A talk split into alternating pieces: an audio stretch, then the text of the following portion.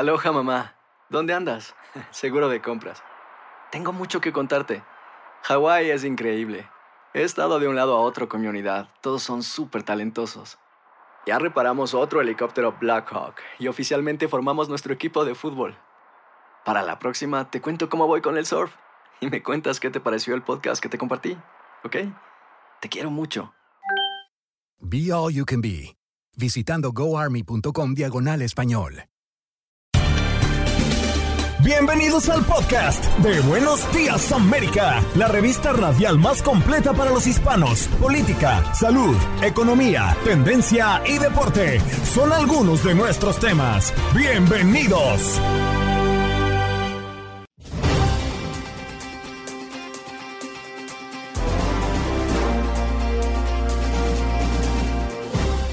Hoy en Buenos Días América conversamos con Pedro Rojas, nuestro corresponsal de Univisión en la Casa Blanca, para hablar de los temas que han rodeado Washington durante estos últimos días. Y uno de ellos es la ley de respeto al matrimonio que reconoce expresamente los derechos federales para los matrimonios entre homosexuales y entre personas de diferentes razas, una firma que finalmente se dio en los últimos días. También tuvimos la oportunidad de conversar con Jaime Vázquez, abogado y ex fiscal adjunto del condado de Dallas, a propósito de esta propuesta, este proyecto que invita en Texas a mm, prohibir el uso de las redes sociales para jóvenes menores de 18 años. Además, Andreina Ocariz, asesora de padres, nos viene a hablar de la importancia del juego y los juguetes según la edad. Y es que se acerca la Navidad y pensamos en regalarle a los más pequeños de la casa. Pero, ¿qué es lo más conveniente? ¿Cuál es eh, la importancia y los puntos a favor de regalarle juguetes a nuestros muchachos? En los deportes, Aldo Virol Sánchez, hablando de lo que pasa en Nueva York junto a Max Pérez Jiménez, pero también hizo un recorrido por el fútbol americano. También además la NBA, el llamado mejor baloncesto del mundo y previa a la final del Mundial del próximo domingo. Todo eso en nuestros contactos deportivos. ¿Qué pasó? ¿Qué pasó? ¿Qué pasó? Mientras usted dormía. Mientras usted dormía.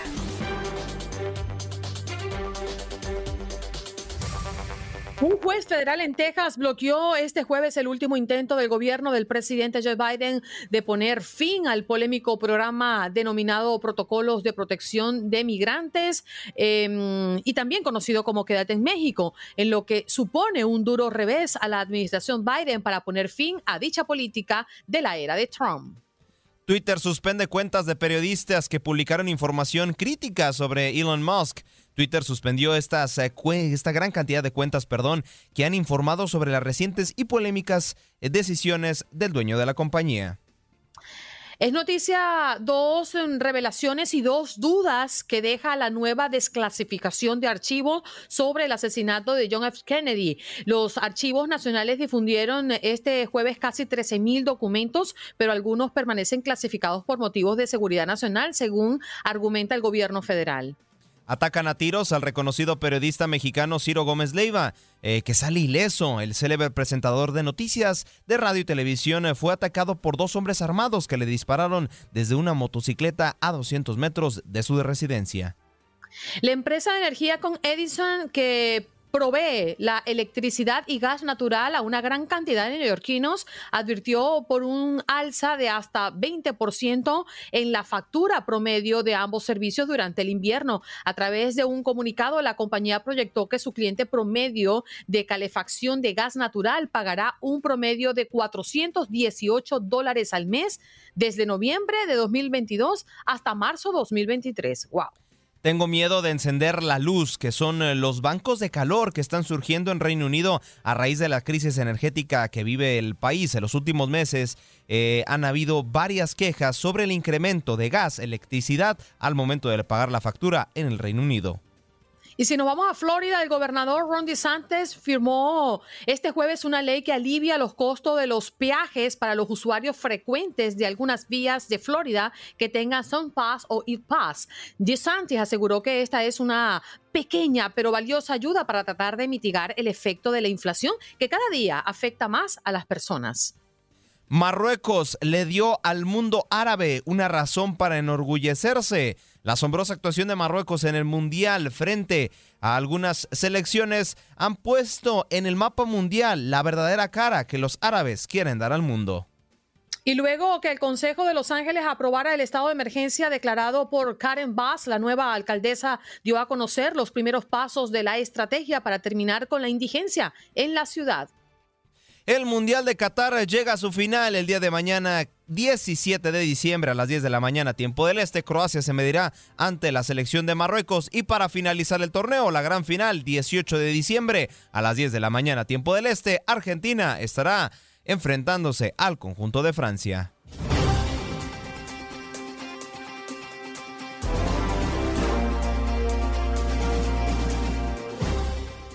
Nos vamos de inmediato a saludar a nuestro querido amigo y colega Pedro Rojas, nuestro corresponsal en la Casa Blanca. Pedrito, muy buenos días, ¿qué tal te va?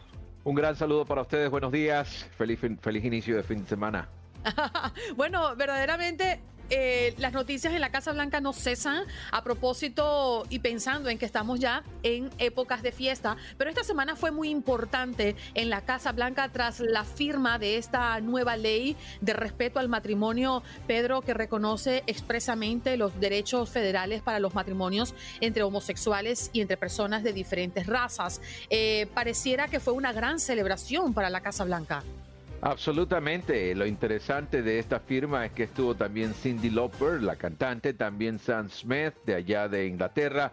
Habían cientos, cientos de personas en los jardines del sur de la Casa Blanca. Ah, yo estuve justamente presente en esta firma. Una firma muy interesante también, senadores de los dos partidos, algunos congresistas, la líder de la Cámara de Representantes, Nancy Pelosi, el líder Schumer del Senado, demócratas ambos Así que hubo una gran festividad en la Casa Blanca. Fue un día histórico, eh, de verdad, porque esta había sido una, una, una cruzada que el presidente Biden y los demócratas habían liderado desde que se produjo la decisión en la Corte Suprema a mediados de este año en contra del aborto a nivel nacional, la, ley que permitía o la, la, decisión de la Corte Suprema que permitía el aborto. En, ese, en esa decisión se expresaba que habría la necesidad de quizás revisar la decisión del 2015 que permitía que permite, perdón, la boda de, entre parejas del mismo sexo a nivel nacional. Y por esa razón, de inmediato los senadores se dispusieron a tratar de eh, aprobar rápidamente esta ley. Lo interesante de esta ley es que cuenta con el apoyo de muchas iglesias también y también de algunos legisladores republicanos, senadores republicanos que participaron en la aprobación. Así que fue una, una ley bipartidista. Es interesante que poco a poco, como lo decía alguno de los jóvenes que entrevistamos ese día, eh, el país se está moviendo y se ha movido mucho más, pero el Congreso poco a poco se ha acercado a la tendencia que domina la sociedad a nivel nacional y es una aceptación a las parejas del mismo sexo, a las parejas interraciales, como lo mencionabas, y definitivamente pues es un logro histórico para muchos y poco a poco, esta es una, una batalla porque recordemos que existen muchas leyes estatales que restringen los derechos de las parejas del mismo sexo, de hecho hablábamos con un activista de Nueva York que nos indicaba que existen 300 proyectos de ley en legislaturas de los estados del país donde se está buscando restringir los derechos de las parejas del mismo sexo. Así que la batalla todavía no está terminada, pero este es un gran avance porque obliga a todos los 50 estados de la nación a reconocer las uniones entre parejas del mismo sexo y a las instituciones federales, entre ellas el Seguro Social, el Departamento de Salud, el Departamento, los Servicios de Inmigración y Ciudadanía, etcétera, a reconocer totalmente los derechos de las parejas del mismo sexo. Así que definitivamente es un gran logro. Pedro, como siempre, es un placer eh, saludarte en tu programa Buenos Días América. Y bueno, el caso que para Año Nuevo eh, la ciudad de DC estará ofreciendo transporte gratuito por autobuses y metrobús. No sé qué, qué información tengas al respecto.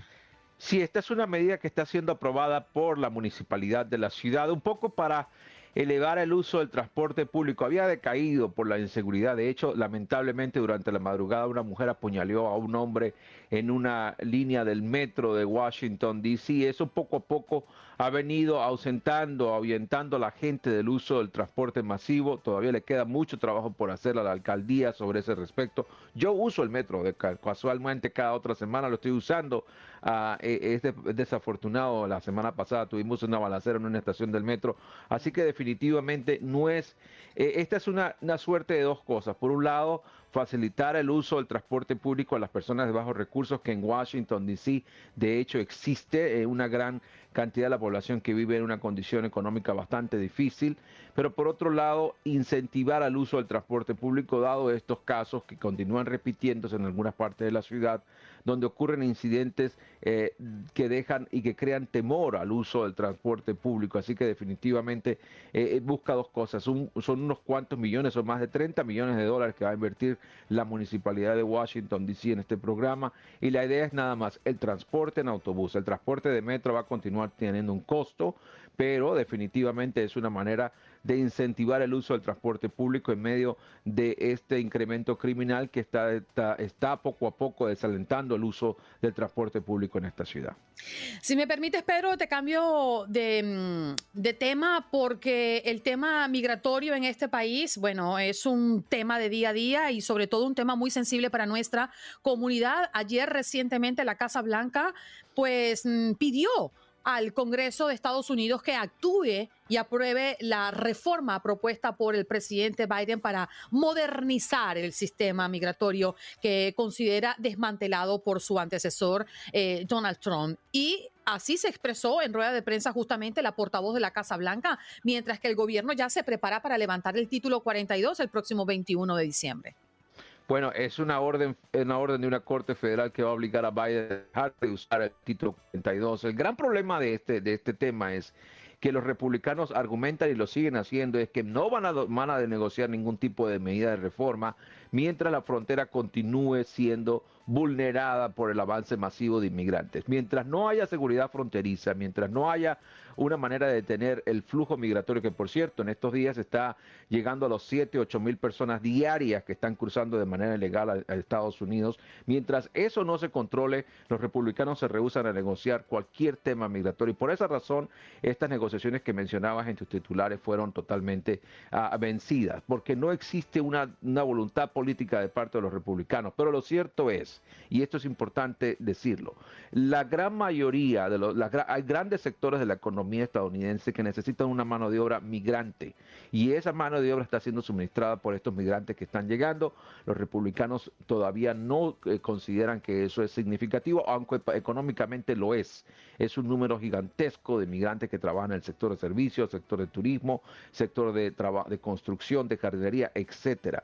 Entonces, eh, existe una realidad. Lo cierto es que los republicanos argumentan y lo van a seguir haciendo, incluso ahora que van a tomar el, control de la Casa de Representantes, que mientras no exista una política de seguridad que frene el masivo flujo migratorio en la frontera, no se va a dialogar sobre el tema migratorio y lamentablemente el juego se va a trancar ahora mucho más porque recordemos que a partir del 3 de enero los republicanos van a controlar la Cámara Baja de Representantes, la Cámara más grande, 435 miembros del Congreso, y va a ser mucho más difícil para Biden poder avanzar cualquier tipo de proyecto de reforma migratoria mientras no se llegue a una posibilidad de un juego en el que, por un lado, Biden asegure que puede controlar el flujo migratorio por otro lado los republicanos cedan para llegar a un acuerdo que facilite una modernización de las leyes migratorias que no eh, permita que estos flujos migratorios continúen produciéndose de esta manera en la frontera. Cuentas sencillas, Pedro. Si en casi dos años de gestión para Biden, teniendo un escenario un poco más favorable que lo que se le viene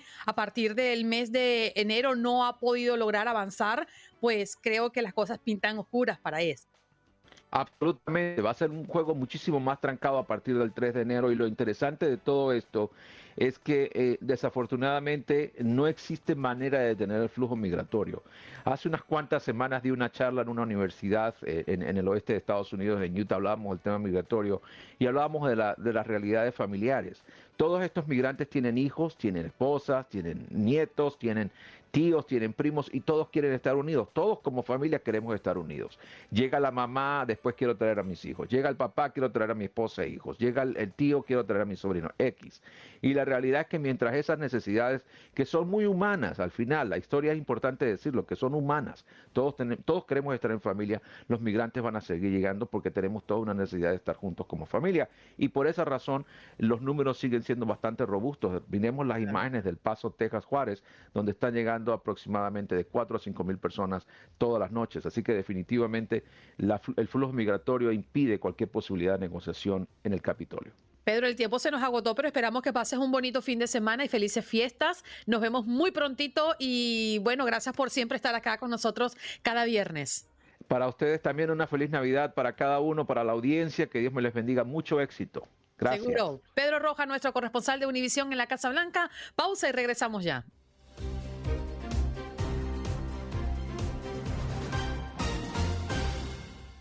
Bueno, vamos a hablar eh, con eh, nuestro próximo invitado, que ya prácticamente es de la casa, y le damos las gracias por estar con nosotros esta mañana. Jaime Vázquez, abogado y ex fiscal adjunto del condado de Dallas. ¿Cómo estás, Jaime? Gracias por estar con nosotros esta mañana.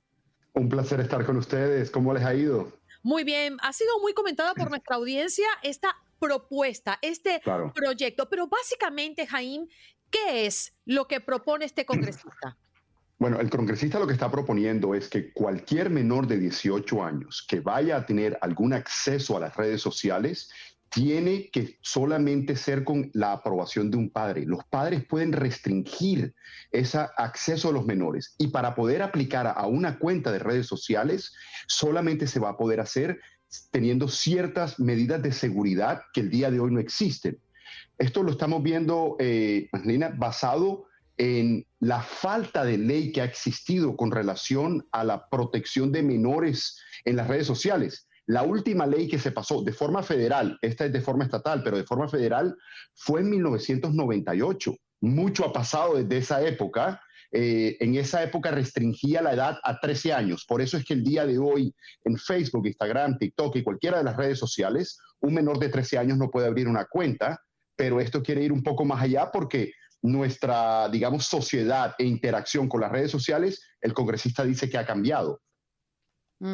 Fíjate, Jaime, me llama mucho la atención porque uno dice, bueno, hay una propuesta, es esto lo que se busca, pero ¿cuál es el trasfondo? ¿Qué es lo que se quiere lograr al final? Porque estamos hablando de dos cosas. Uno, prohibir a una persona menor de 18 años a usar y manejar redes sociales por cuenta propia. Y lo otro es limitarlos a que su representante o su padre o su madre le den la autorización para hacerlo. ¿Cuál de los dos? Porque son dos aristas muy diferentes. Las personas y los niños que hoy están usando redes sociales, en su mayoría están autorizados de palabra por sus representantes.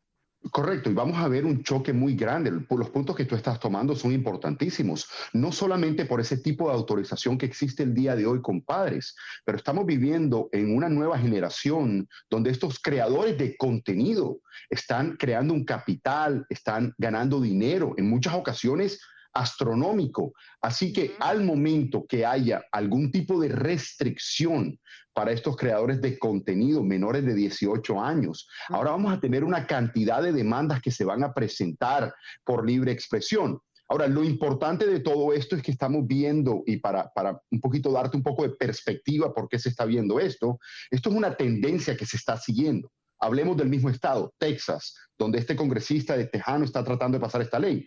El gobernador de Texas anunció hace un par de semanas que no se puede utilizar TikTok en ninguno de los celulares oficiales del estado. Así que es, en parte, digamos, eh, la seguridad de los menores, pero también están tratando de crear un enfoque en seguridad nacional por el miedo a la privacidad o la falta de privacidad que puede tener ciertas de estas redes sociales.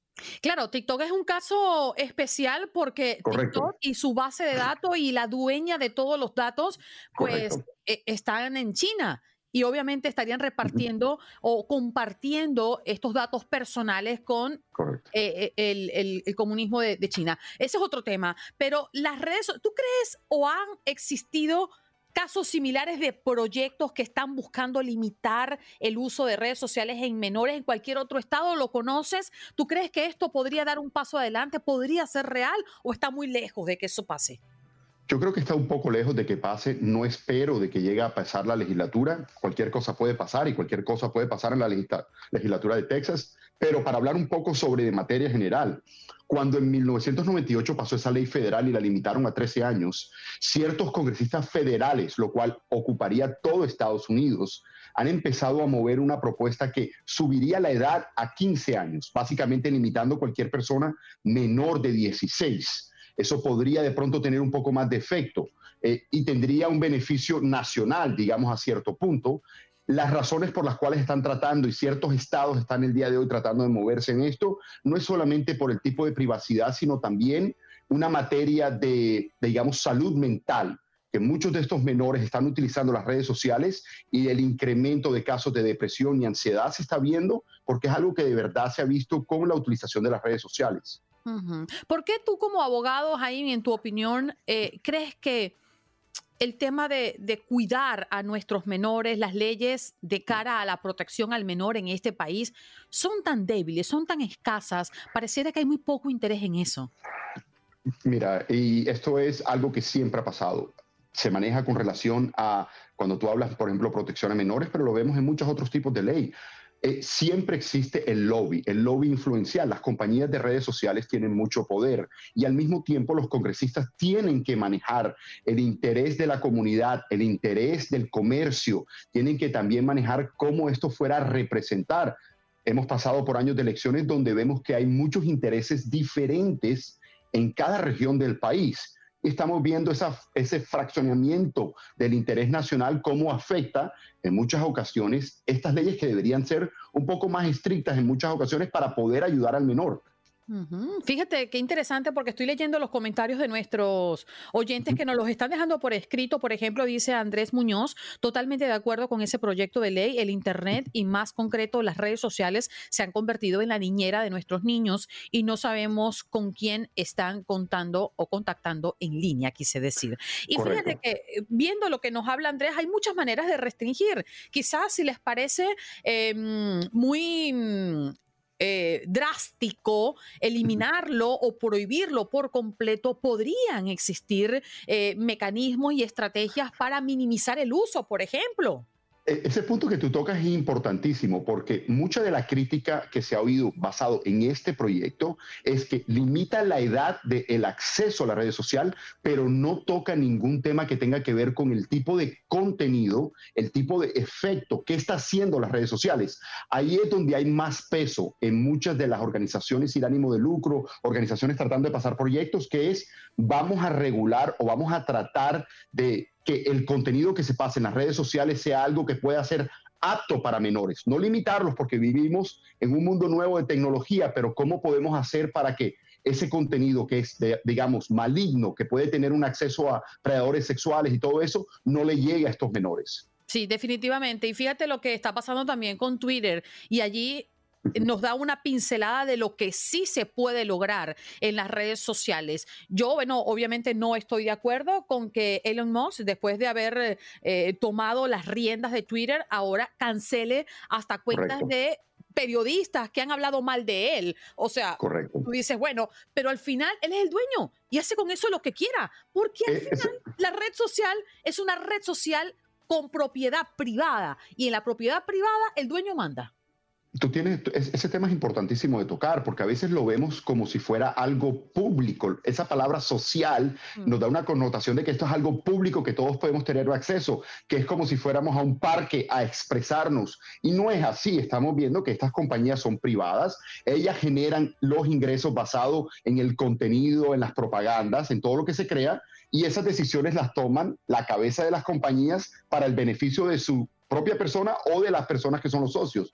Ahí es donde entra el gobierno a regular, de la misma forma como regula la radio, la televisión, la prensa, debería haber un ente regulador de lo que pasa en las redes sociales. Claro. Alguien para aclarar un poquito eh, y volviendo a la raíz de nuestro tema en la mañana del día de hoy, que tiene que ver con el representante estatal Jared Peterson, padre, por cierto, de tres niños, que ha presentado este proyecto de ley HB 896 para evitar que las personas menores de 18 años puedan utilizar las redes sociales. A nivel eh, legal o jurídico, cuáles son los procesos. Una persona como esta que tiene la potestad y, la, mm, la, eh, sí, la oportunidad de presentar un proyecto. Después de eso, ¿qué pasa? ¿Cuáles son los procesos? Bien, perfecto. Mira, eh, cómo funciona de esta forma, el estado de Texas y muchas legislaturas en Estados Unidos no se reúnen todos los años. El estado de Texas se reúne un año sí, un año no.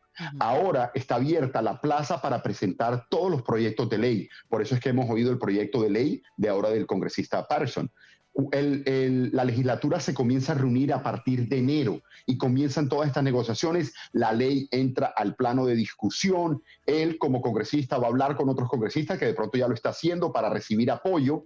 Y la legislatura se cierra en mayo. En ciertas ocasiones el gobernador puede extender si hay urgencias, y ha pasado anteriormente, pero vamos a tener una respuesta para el público para que entienda. Entre enero a mayo debe haber una respuesta de si esta ley va a pasar o no. Mm. Ojalá eh, que mm, estos temas que nosotros abordamos acá y que además nos encanta mm, pulsar con la audiencia porque al final somos la fuerza, ¿no? Allá afuera, somos la comunidad la que siente, padece y está encima de estos temas. Ha sido muy interesante hoy, Jaime, eh, conversar con la audiencia y te voy a decir, el 80% de las llamadas que hemos recibido desde las 6 de la mañana han estado de acuerdo con esto, que esto se aplique y se lleve adelante. Y me sorprende y me entristece como madre también, porque lo veo alrededor de los amigos de mi hijo, que pocas personas tomen interés, esas personas que tienen la fuerza y la oportunidad de llevar adelante propuestas como esta. Me da mucho dolor porque la, la comunidad está ávida de personas que realmente estén en la política y se preocupen por estos temas, que son los que realmente están acabando con nuestra sociedad y con nuestros hijos. Sí, y mira, y te doy un punto personal. En mi último año de la universidad, la última pasantía que hice como estudiante, como abogado, estudiante abogado, fue en la Fiscalía de Miami-Dade. Y ahí trabajé en la unidad que se encarga de la investigación de casos de acosamiento sexual de menores, pornografía de menores, todo lo que tenga que ver con la, que en ese momento era el Internet, solamente muchas redes sociales, pero no era el día de hoy. Y tú no te puedes imaginar el volumen de, de, de riesgos que hay para nuestros niños sin saber ver, en muchas ocasiones estos menores no han tenido el desarrollo completo de lo que saben que es el bien o el mal y las redes sociales a veces están muy abiertas para que cualquier persona que quiera cometer algo contra ellos sea muy fácil. Demasiado abiertas, demasiado eh, libertinaje y aunque uno los padres quiere que el hijo no vaya atrás en cuanto a la tecnología y que también tenga la oportunidad de ver lo que todos sus amiguitos ve, es difícil controlarlos. Entonces uno opta por eliminarlos porque ya no puedes con eso eh, y estar con ellos. Y eso que hay tantos mecanismos, ¿no? A nivel digital, tener control parental, entender qué es, cuáles son las páginas que visita, pero aún así como padre les digo que es muy difícil aún cuando uno está encima de los muchachos. Jaime, gracias por estar con nosotros esta mañana. El tiempo se nos agotó, pero muy interesante Ojalá que eh, en esta materia podamos avanzar. Claro que sí. Un abrazo. Gracias por estar Hasta luego. Allí está Jaime Vázquez, abogado y exfiscal adjunto del condado de Dallas, hablando de este tema. Proponer prohibir acceso a redes sociales a menores de 18 años, un planteamiento que se hace desde Texas.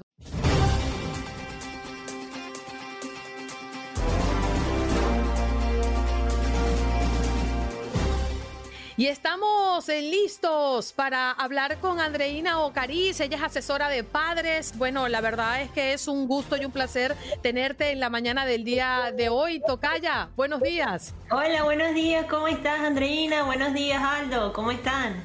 Bueno, estamos felices de tenerte y sobre todo porque se acercan las Navidades, Andreina, y mm, esto es sinónimo de regalos, pero hoy queremos preguntarte tú, que, que eres especialista en la materia, la importancia de regalarle juguetes a los niños según su edad. Porque si hay algo que a mí me trastorna es cuando yo le pregunto a un padre, oye, ¿en qué onda está tu hijo? ¿Qué le regalo? Por ejemplo, un primo, un amiguito, y me dice, ay, regálale una gift card, que él compre lo que quiera. Y uno dice, pero ¿what?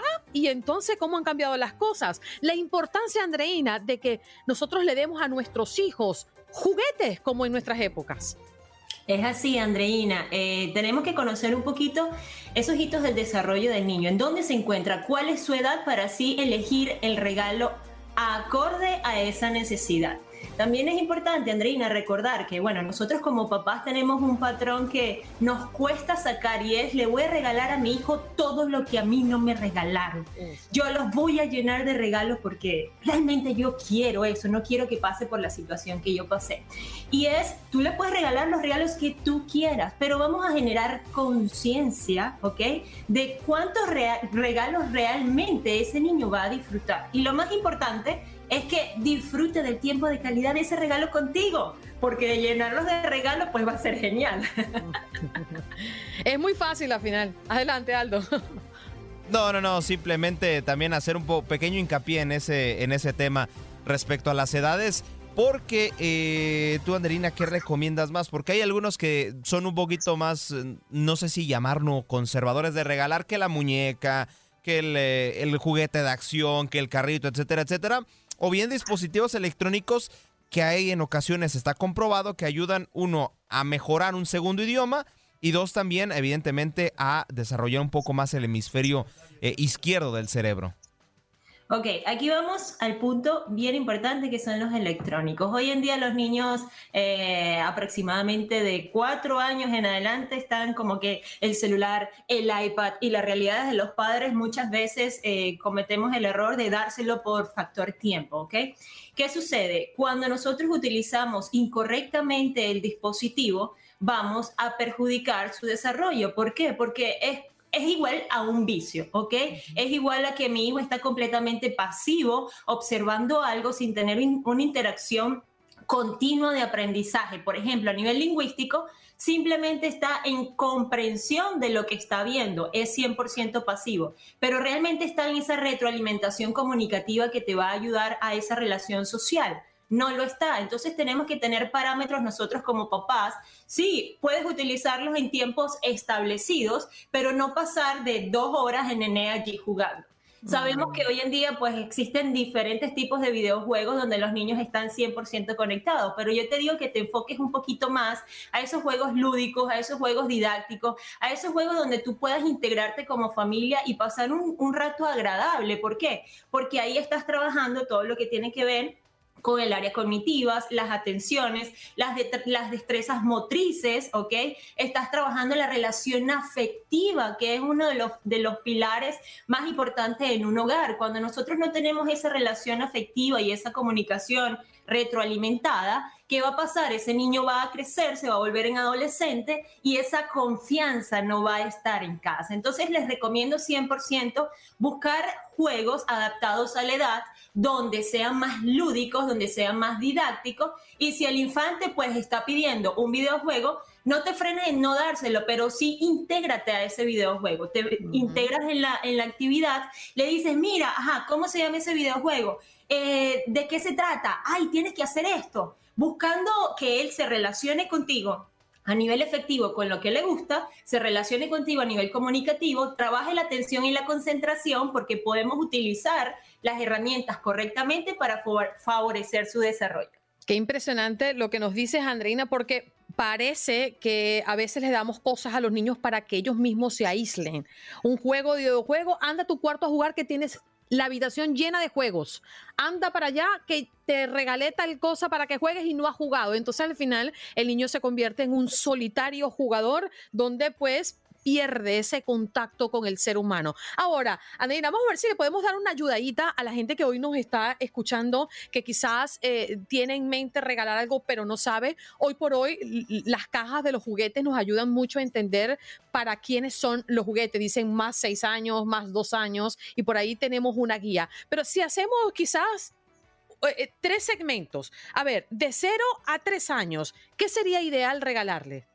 De 0 a 3 años, bueno, es, muy, muy amplio. De 0 a 12 meses podemos estar trabajando con juguetes que tengan sonidos, que tengan movimiento. ¿Por qué? Porque el niño está en su desarrollo motriz de avanzar, de gatear, de caminar, de ese desarrollo motriz, eh, desarrollo lingüístico, ¿ok?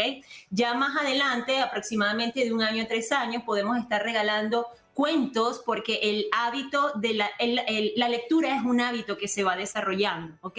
Entonces tú puedes regalar cuentos y pueden ir narrando historias simplemente con los cuentos ilustrados, no contar las letricas que están abajo que a veces son tan fastidiosas, sino hablar sobre esa ilustración y crear una historia. Y en base a eso buscas conectar bastante al infante. Puedes trabajar con, con, cuentos, puedes trabajar muchísimo la parte física, que es muy importante hoy en día. ¿Ok? Podemos tener monopatines, podemos tener patinetas, podemos tener bicicleta, porque si ustedes eh, podemos analizar un poquito la situación con los videojuegos, ¿qué es lo que hace el niño? Pues estar 100% pasivo, no hay un movimiento, físico que lo va a ayudar a drenar todo lo que tiene que ver con respecto a su actividad física. Ya vamos a hablar un poquito sobre los cuatro años en adelante. Podemos estar trabajando juegos de mesa. Es increíble, juegos de carta, de mesa. ¿Qué va a hacer allí?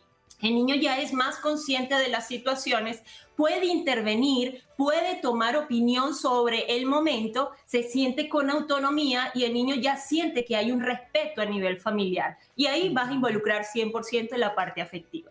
Y un poquito más grandecito que los de los ocho años, quizás, que ya tú sabes que quieren ser grandes, pero todavía no son. ok, ahí vamos dependiendo. Ahorita actualmente las niñas están pidiendo maquillaje, maquillaje y ahí ya vamos a entrar a un tema, pues la sociedad eh, ha evolucionado muchísimo. Hoy en día, pues eh, hemos visto muchísimas tazas de regalo donde las niñas tienen su colorete, donde las niñas tienen su labial. ¿Por qué no? Allí puedes involucrarte, qué es lo que vamos a hacer. Ya cuando son regalos un poco más grandes, podemos buscar tanto el regalo de mesa como el regalo de interacción, de relación mamá-hija y papá, hija, ¿ok? Para que tengan tiempos a solas. En este caso, una niña puede estar pidiendo hoy en día su maquillaje, puede estar pidiendo hoy en día eh, sus muñecas, ¿ok? Que esto hay que rescatarlo un poquito. Hablemos de videojuego. Videojuego, un niño de nueve años en adelante te lo va a pedir. Eso es algo inevitable. Simplemente te recomiendo que no sean 10 videojuegos para ti, para que yo tenga mucho más tiempo. Ok, ¿cuáles te gustaría tener en videojuegos? Te gustaría tener tres, ¿verdad? Ok, vamos a ver cuál de esos tres Santa te va a poder traer, ¿ok? Porque te va a traer otros juegos donde también nos vamos a divertir en familia. No vamos a, aislar la realidad. La realidad es esa, simplemente vamos a aprovechar la situación para llevar un abordaje acorde y facilitar esas herramientas en casa para vivir en armonía, beneficiando 100% el desarrollo de nuestros pequeños y sin nosotros sentirnos culpables. Así es. Andreina, siempre es un placer escucharte y abrir un poquito el espectro porque nos encerramos quizás en nuestro día a día y en lo que otras familias hacen con sus hijos y no necesariamente es lo que corresponde o lo que se debe, porque también los hijos dicen, mamá, pero si él juega videojuegos todos los días de la semana, ¿por qué yo no? Entonces uno le sale con la respuesta, hijo, porque cada familia es diferente. Tú eres tú y el otro es el otro, pero él no le queda convencido pues de todo este tema, así que creo que cada uno de nosotros debemos ser conscientes de qué queremos criar, cómo lo debemos hacer y buscar ayuda como Andreina, pues que nos abre siempre ese espectro y nos invita a reflexionar a qué es lo que hacemos y cómo llevamos la vida de nuestros hijos. ¿Dónde podemos conseguirte, Tocaya? Ah, tocallísima, sí. Me pueden encontrar en las redes sociales como arroba encantadora de niños, ¿ok? En Instagram y también en una academia educativa para padres que se llama www.soypadredeahora.com. Ahí está. Andreina, gracias por estar con nosotros esta mañana. Que tengas un lindo día y fin de ah, semana. Vale contar algo, Andreina, que pueden ir a mi Instagram, me mandan un mensaje privado, yo les puedo solicitar una lista por edad de los juguetes que van a poder comprarle a sus hijos. Extraordinario porque es una gran ayuda para todos nosotros. Felices fiestas. Que estén bien, bye. Allí está Andreina Bocariz, asesora de padres, y allí la pueden encontrar hoy hablando de los juguetes que debemos regalarle según la edad a nuestros pequeños. Vámonos a la pausa, regresamos con más. Estás escuchando el podcast de Buenos Días América, la revista radial más completa para los hispanos. Escúchanos en las diferentes plataformas: Euforia, Spotify, TuneIn y iHeartRadio. Tu DN Radio. Vivimos tu pasión. Como dicen los grandes, la liga se gana partido a partido. Partido a partido. En Buenos Días América, Contacto Deportivo.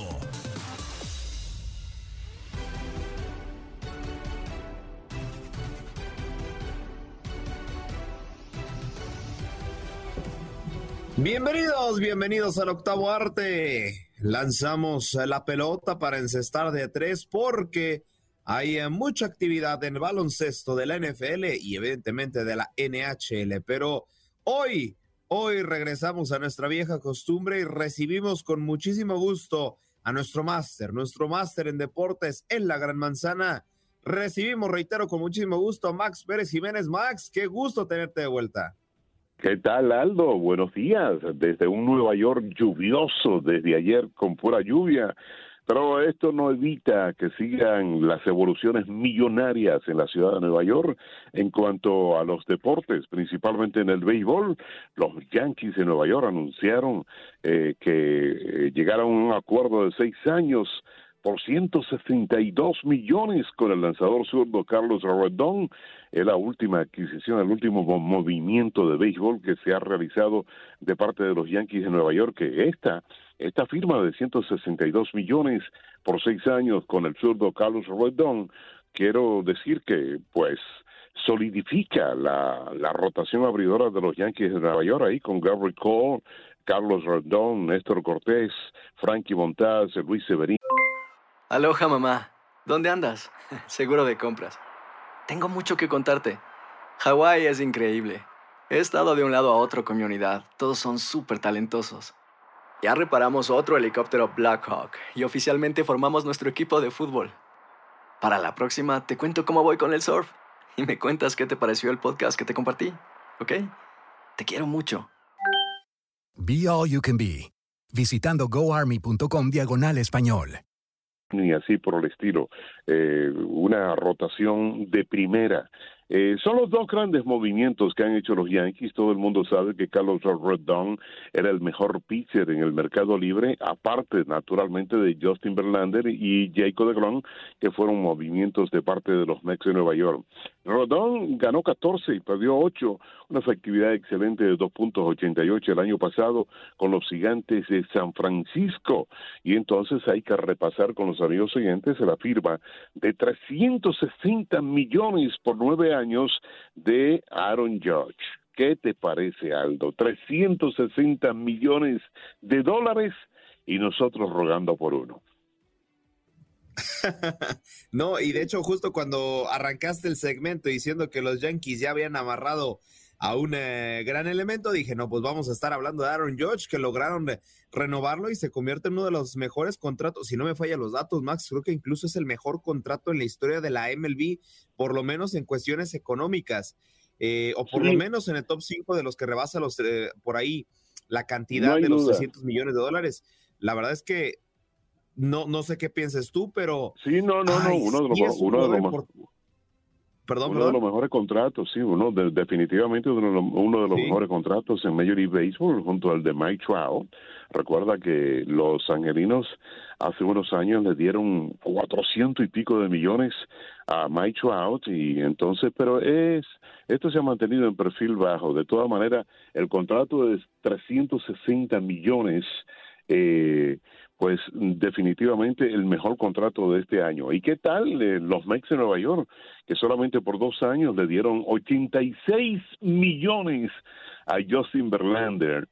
Caramba, cuántos deportistas a los cuarenta y pico de años quisieran obtener un contrato de esta magnitud. De todas maneras, el movimiento de Jacob de Grom, todo el mundo sabe que decidió irse de los Mets de Nueva York y se fue a los Rangers de Texas, quizás con mucho menos dinero del que le podían dar los Mets de Nueva York, pero quería irse y el que no quiere estar en casa, pues, mire, que se vaya.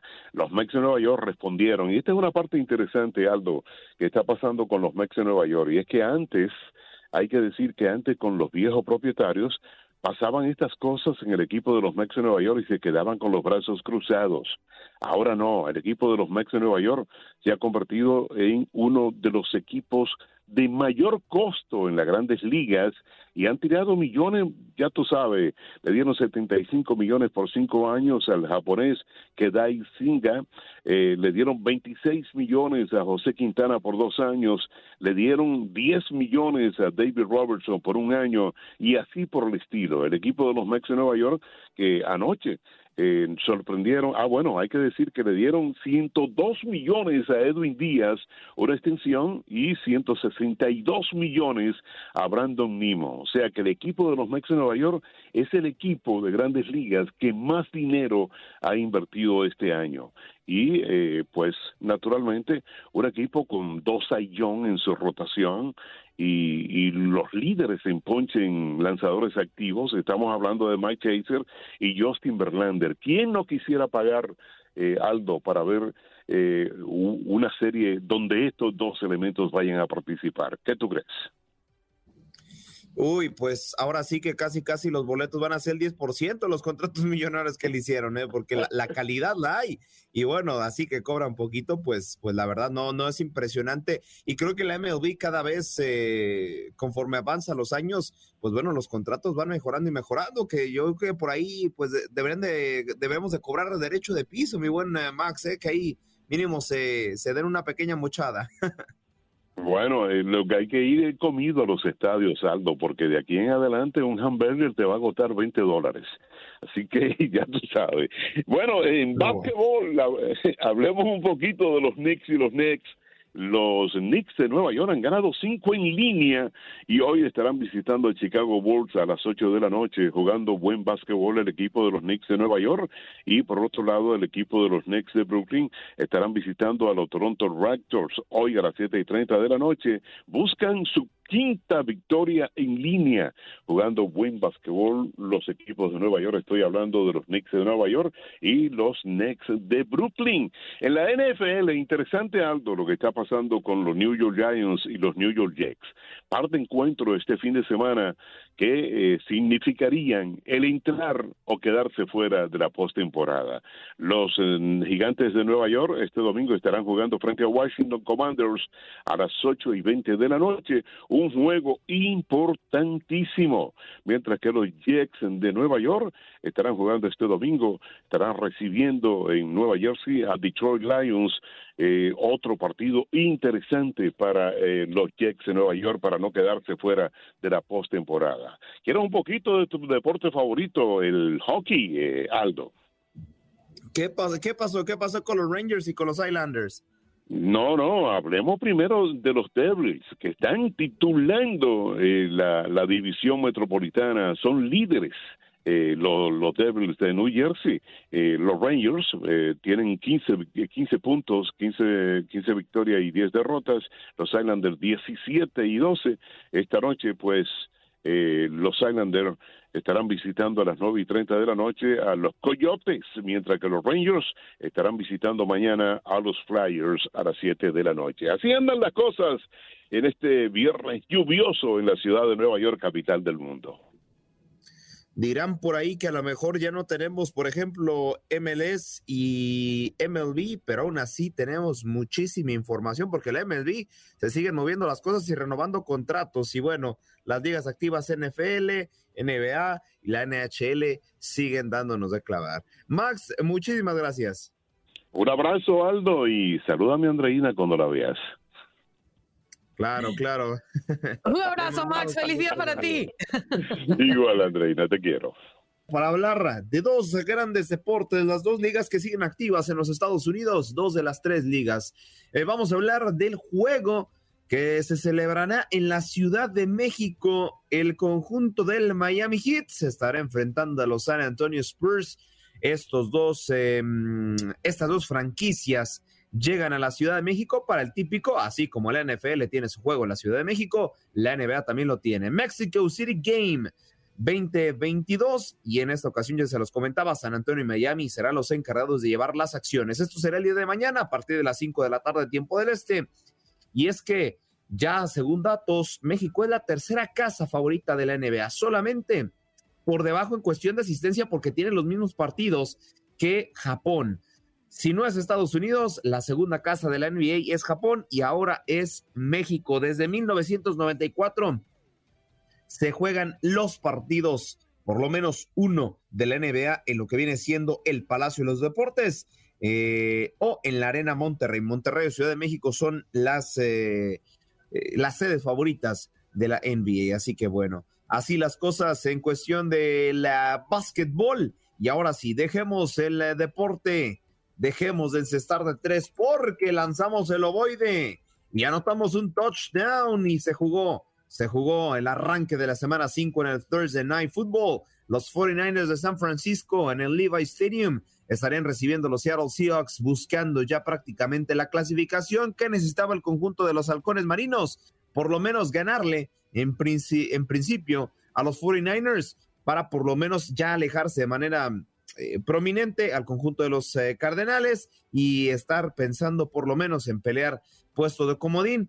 No se le dio los resultados, el partido terminó 21 eh, a 13 a favor del conjunto de la California y pues eh, el partido más destacado del conjunto de los halcones marinos, Jan Smith, con 232 yardas lanzadas y solamente un touchdown. Y lo de los 49ers con Brock Purdy, pues fue tremendamente impresionante. Dos touchdowns y 217 yardas recorridas, además de otro touchdown por parte del buen Christian McCarthy. Eh, esos son los datos del partido. Pues la verdad es que fue eh, de manera ligera parejo. ¿Por qué parejo? Porque por lo menos es Seattle se iba con eh, un gol de campo al medio tiempo, mientras que San Francisco logró anotar tres touchdowns en tres diferentes cuartos, en el primero, segundo y tercero respectivamente. Ya por ahí Seattle logró su primer touchdown más su punto extra hasta el cuarto cuarto. Eso terminó por pesarles y bueno, con esto terminan por perder el partido, reitero, 13 a 21. Las clasificaciones, ya lo habíamos comentado, las Águilas de Filadelfia con esta victoria de los 49ers, dejando un poco relegados a los Seattle Seahawks, asegura por lo menos un puesto en su división. Así es, vamos a tener a las Águilas de, la, a las Águilas de Filadelfia, perdón, sí o sí en postemporada. Y los 49ers, todo parece indicar que también va a asegurar una posición en su división junto a los Minnesota Vikings. Pero eh, ahora, por cuestión de fechas, no se le puede dar como tal eh, la clasificación directa, porque recordemos que los Dallas Cowboys son segundos y tienen una marca sumamente similar al conjunto de San Francisco. Reitero, también le hace mucha presión por ahí los Minnesota Vikings y pues no podría eh, en estos momentos matemáticamente ser posible que ya esté clasificado o por lo menos aseguren un puesto en su división. Eh, ¿Cómo va a estar la agenda para el fin de semana de la NFL? Ya lo estaremos discutiendo el lunes, pero los Minnesota Vikings buscan también eh, ser otro equipo clasificado a la postemporada, enfrentándose a los Colts el día de mañana. Recordemos que sí, mañana hay actividad de la NFL y bueno, no solamente eso, porque ya estamos en las últimas fechas. Los Browns se enfrentan a los eh, Baltimore Ravens, al igual que los Bills estarán recibiendo al conjunto del Miami Dolphin. Ahora sí, ya para el domingo, como es tradición, el partido más importante me parece es entre las Panteras de Carolina y los Acereros de Pittsburgh. Este será a la una de la tarde, tiempo del este. Y para cerrar el tradicional Sunday Night Football, pues vienen más enfrentamientos como los Chargers frente a los Titans, los Buccaneers frente a los Bengaliers y los Raiders frente a los Patriots. Ya el Monday Night Football lo discutiremos también el lunes, será Green Bay Packers contra LA Rams. ¿Qué podría suceder en las clasificaciones este mm, fin de semana?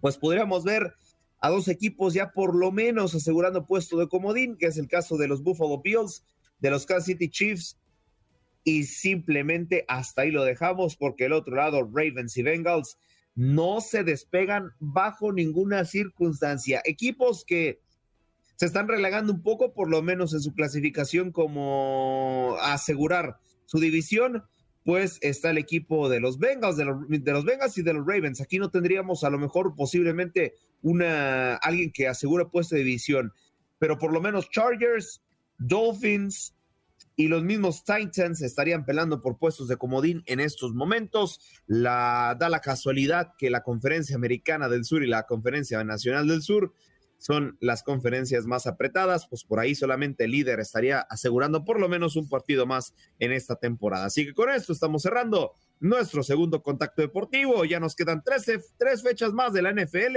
y estaremos ya hablando de la postemporada. Y un solo y un solo no, un par de días para la final del Mundial. Aldo, oye, ayer el debate estuvo bueno con nuestra audiencia, ¿eh?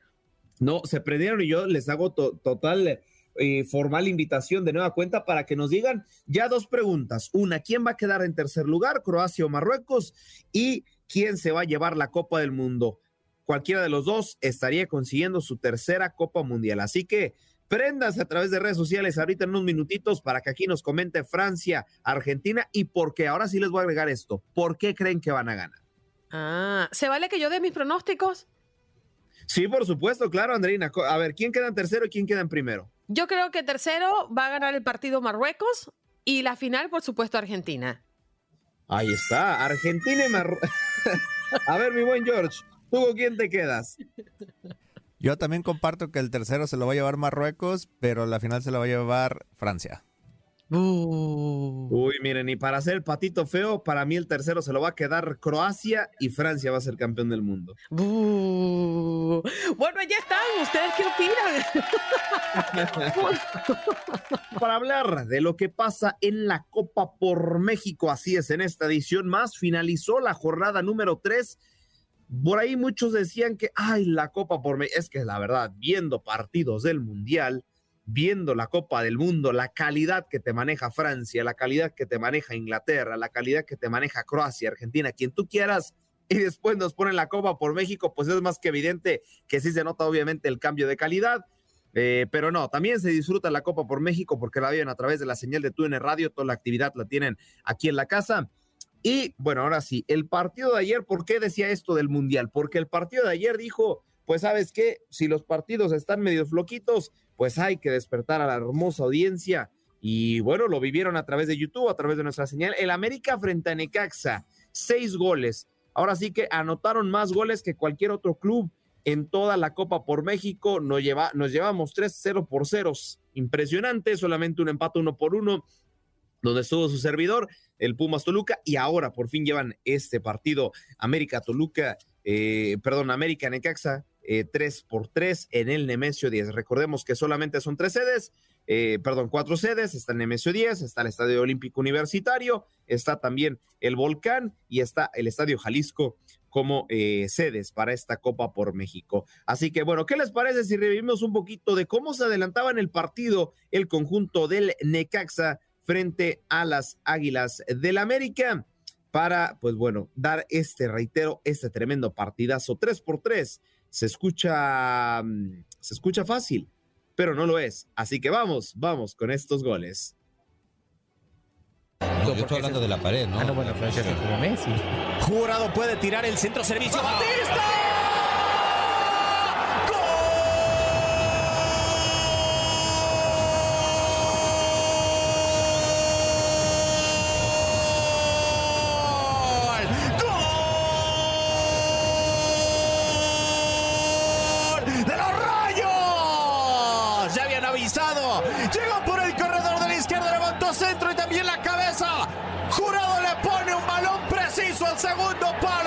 Llega Batista, no perdona de primera, pierna derecha. 1-0 al 25 Necaxa sobre América. Ahí está, ahí está la primera anotación por parte de las eh, de los rayos del Necaxa y todo parecía indicar que se iban a llevar la victoria. 2 por 0 terminan eh, por irse al frente al marcador y después el América terminaría descontando. Cabecita Rodríguez, corta cartucho, prepara la bala.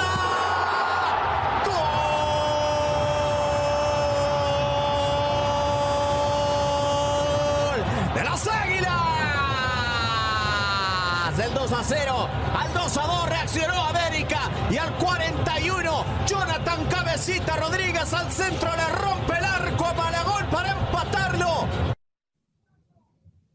Ahí está, ahí está la anotación por parte del Cabecita Rodríguez desde los 11 pasos para que el América lograra por lo menos emparejar los cartones. Y después terminó siendo un partidazo porque el América le dio la vuelta, iba ganando 3 por 2 y el Necaxa dijo, pues también Nanáis, Nosotros también vamos a empatar el 3 por 3 y aquí está la última anotación del partido, el tercero para los hidrocálidos. Son 21 minutos en el de Messi 10. Milton corta cartucho, prepara la bala. ¡Gol! De los rayos. Con determinación poco bueno. No logra hacer equivocar a Jiménez que acierta a su costado derecho. El balón más potente a media altura no llega el arquero del América. Se empató atrás Reinaldo Navia. Ahí está el empate 3 por 3 América y el conjunto de los Rayos. Tremendo partidazo que nos regalaron en la Copa por México 2022 en esta edición más. Y hoy también seguimos con actividad de este mismo torneo a través de la señal de TUN Radio Pumas Cruz Azul en punto de las 8 de la noche, tiempo del este. Y tardecito, terminando luego, luego el partido en vivo y en directo desde el Estadio Jalisco. Las Chivas Rayadas del Guadalajara se estarán enfrentando al conjunto de Mazatlán eh, lo que será también esta jornada de apertura para el conjunto de las Chivas. Mazatlán ya estará jugando su segundo partido, ya logró sacarle el empate a los Tigres y del otro lado Pumas y Cruz Azul, pues también buscando su segundo compromiso. Pumas empató uno por uno, Cruz Azul empató cero por cero frente al ya jugado Necax. Así que le reitero la actividad, Pumas Cruz Azul a las ocho de la noche, tiempo del este, por nuestra señal y por nuestro canal de YouTube, eh, por nuestro Facebook Live también. Chivas Mazatlán, igualito en vivo y en directo desde el Estadio Jalisco, desde YouTube y desde, evidentemente, nuestra señal de radio. Así que ya se la saben, el domingo no hay actividad de la Copa por México, descansa y hasta lunes se, se reanudan perdón, las actividades. Rueda la pelota en territorio mundialista y es la última vez que rodará en territorio mundialista, por lo menos en los próximos tres años y medio, porque se juega ya la fase final, literalmente lo último del Mundial de Qatar 2022, ya lo comentábamos en titulares, que el puesto por el tercer lugar se disputará el día de mañana, 17 de diciembre, a las 10 de la mañana, tiempo del este. Será Croacia contra Marruecos. Marruecos, eh, pues coincido con uno de nuestros radioescuchas por ahí en la mañana, que creo que tuvo un bajón deportivo. Una de dos, o tuvo un bajón deportivo, o la verdad es que Francia juega muy buen fútbol, o por qué no, las dos. Del otro lado, Croacia también me parece que le estaba planteando un gran partido a la selección de Argentina. A partir del penal se caen abajo, así que creo que por momento anímico, porque Marruecos ya lo, ya lo comentó en conferencia de prensa, ellos quieren terminar el Mundial teniendo la mejor participación. Ya la sellaron y pues bueno, por lo menos quieren ir por el tercer lugar y del otro lado los coratas suenan ya también un poco más resignados, un poco más de trámite de partido, pero bueno, no descarto de que el conjunto europeo también se lleve la tercera plaza. El partido importante será Francia frente a la selección de Argentina. Messi buscando esa primera Copa del Mundo que posiblemente lo catapulte como el mejor jugador en la historia de este deporte. Y pues también del otro lado, Francia que busca el bicampeonato con varios hombres, ¿eh? Hugo Jory, también el caso de Benjamin Pavard, eh, Oliver Giroud, eh, Kylian Mbappé, nombres también como Griezmann, que serían dos, que serían los jugadores que replicarían un bicampeonato de Copa del Mundo. Solamente Italia y Brasil lo han conseguido. Pero vamos a repasar los perfiles de oro. Para Argentina ya checamos a Messi, pero otro de los jugadores que pueden marcar diferencia, sobre todo en el contragolpe, es Angelito Di María. Eh, repasemos, perdón, este perfil de oro. Que ruede el balón y empiece la fiesta del fútbol. Ya mi corazón palpita por mi selección una de las grandes figuras del albiceleste para la justa mundialista es Ángel Di María. Llega a Qatar 2022 con 34 años para jugar su cuarta Copa del Mundo. El Fideo, valuado en 10 millones de euros, fue convocado por primera vez a la selección mayor el 6 de septiembre del 2008 bajo el mando de Alfio Basile. El futbolista de la Juventus cuenta con 13 partidos y dos anotaciones en 1014 minutos, perdiéndose la final de la Copa del Mundo en Brasil 2014 por lesión. primero Di María! Estos son los nombres de oro en Qatar 2022.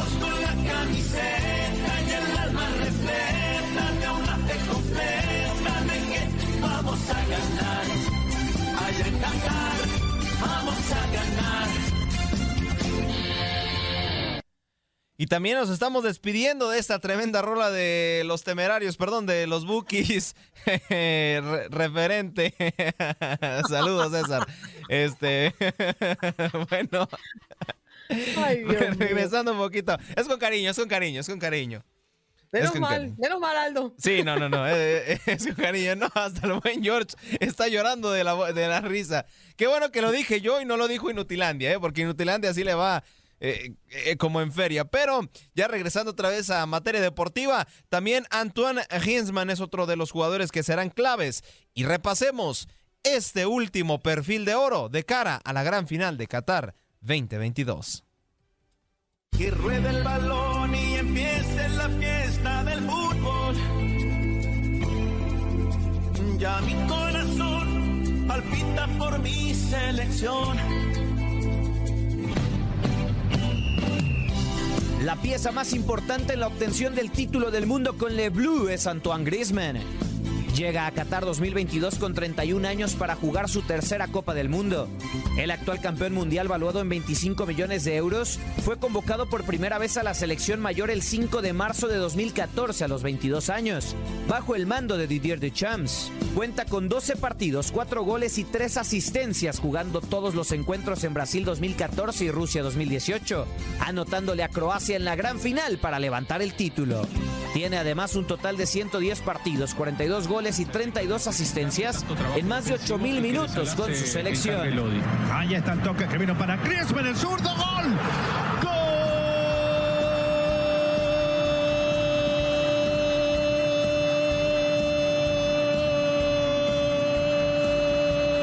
Estos son los nombres de oro en Qatar 2022.